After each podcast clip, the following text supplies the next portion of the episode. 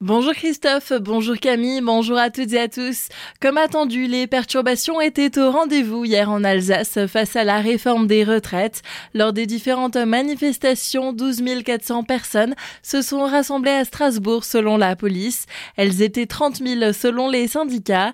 Forte mobilisation aussi dans le Haut-Rhin avec 1700 personnes à Colmar et entre 7 000 et 9 000 à Mulhouse. Dans le sud Alsace, les forces de l'ordre ont essuyé quelques jets de projectiles accompagnés de slogans hostiles. Plus au nord, à Gundershofen, une dizaine de gilets jaunes ont fait leur retour sur le rond-point. Une cinquantaine de personnes se sont aussi rassemblées au niveau du rond-point du tunnel de Schirmeck. En plus de certains établissements, écoles, périscolaires, médiathèques fermés pour cause de grève, des blocages ont aussi été organisés à l'université de Strasbourg, mais encore au lycée Kirchleger de Münster. La circulation était aussi perturbée hier matin à Châtenois, où je cite, un accident démocratique a créé un bouchon de 49 minutes et 3 secondes. Attention à vos consommations d'eau, c'est ce que préconise le préfet du Haut-Rhin après une réunion du comité de gestion de la ressource en eau mercredi. Le département a connu un hiver très sec avec par exemple un déficit de précipitation de 85% en février. La situation s'est améliorée grâce aux pluies des dernières semaines, mais les trois prochains mois sont annoncés plus chauds que la normale, selon Météo France. Il est donc demandé à tous les usagers de modérer leur consommation et de l'adapter au contexte de cet hiver particulièrement sec. Top départ pour les Raiders fous de Bichevillers.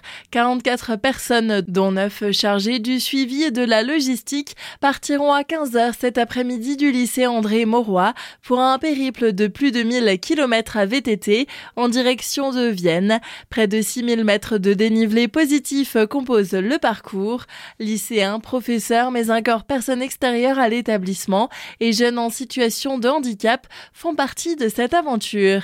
Attention à Colmar où Vialis dénonce des démarchages frauduleux dans le secteur ouest de la ville. Des personnes demandent à contrôler les installations télécom et indiquent que les box sont trop anciennes voire obsolètes. La société rappelle que ses employés se déplaçant sans rendez-vous sont forcément munis d'une carte professionnelle. Briser le tabou autour des règles. Voilà l'objectif du collectif Kiffe ton cycle.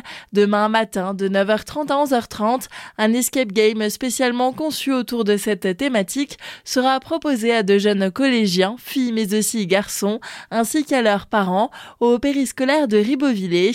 Virginie Keller, ambassadrice du collectif, nous détaille le fonctionnement de ce jeu grandeur nature. C'est un jeu assez ludique qui va permettre pendant une heure à quatre équipes de tourner sur euh, différentes tables qui vont représenter en fait les quatre énergies du cycle menstruel. Ça va leur permettre, euh, comme un escape game, de répondre à des énigmes, de trouver des codes avec du vocabulaire sur le cycle menstruel, avec des informations telles que euh, les différentes couleurs des règles, des protections périodiques, ou ce genre de choses. Mais en fait, c'est tellement ludique qu'ils ne vont même pas s'en rendre compte en jouant. À l'issue de l'heure de jeu, nous allons encore passer une heure à échanger, discuter par rapport à ce qu'ils ont vécu durant le jeu. Peut-être des termes qu'ils ne connaissent pas ou rentrer plus en profondeur dans certains sujets. L'objectif du jeu étant d'enlever le tabou autour du cycle menstruel, de pouvoir en parler simplement. Cet escape game conçu par des professionnels est gratuit, mais les inscriptions sont obligatoires au 03 68 89 00 35 ou à l'adresse mail coordination.rpe@cc-ribeauvillé.fr.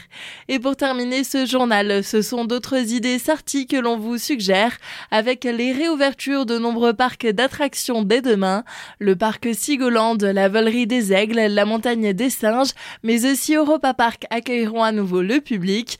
Les navettes à destination du parc allemand reprennent elles aussi du service depuis Strasbourg, Célesta et Guebwiller.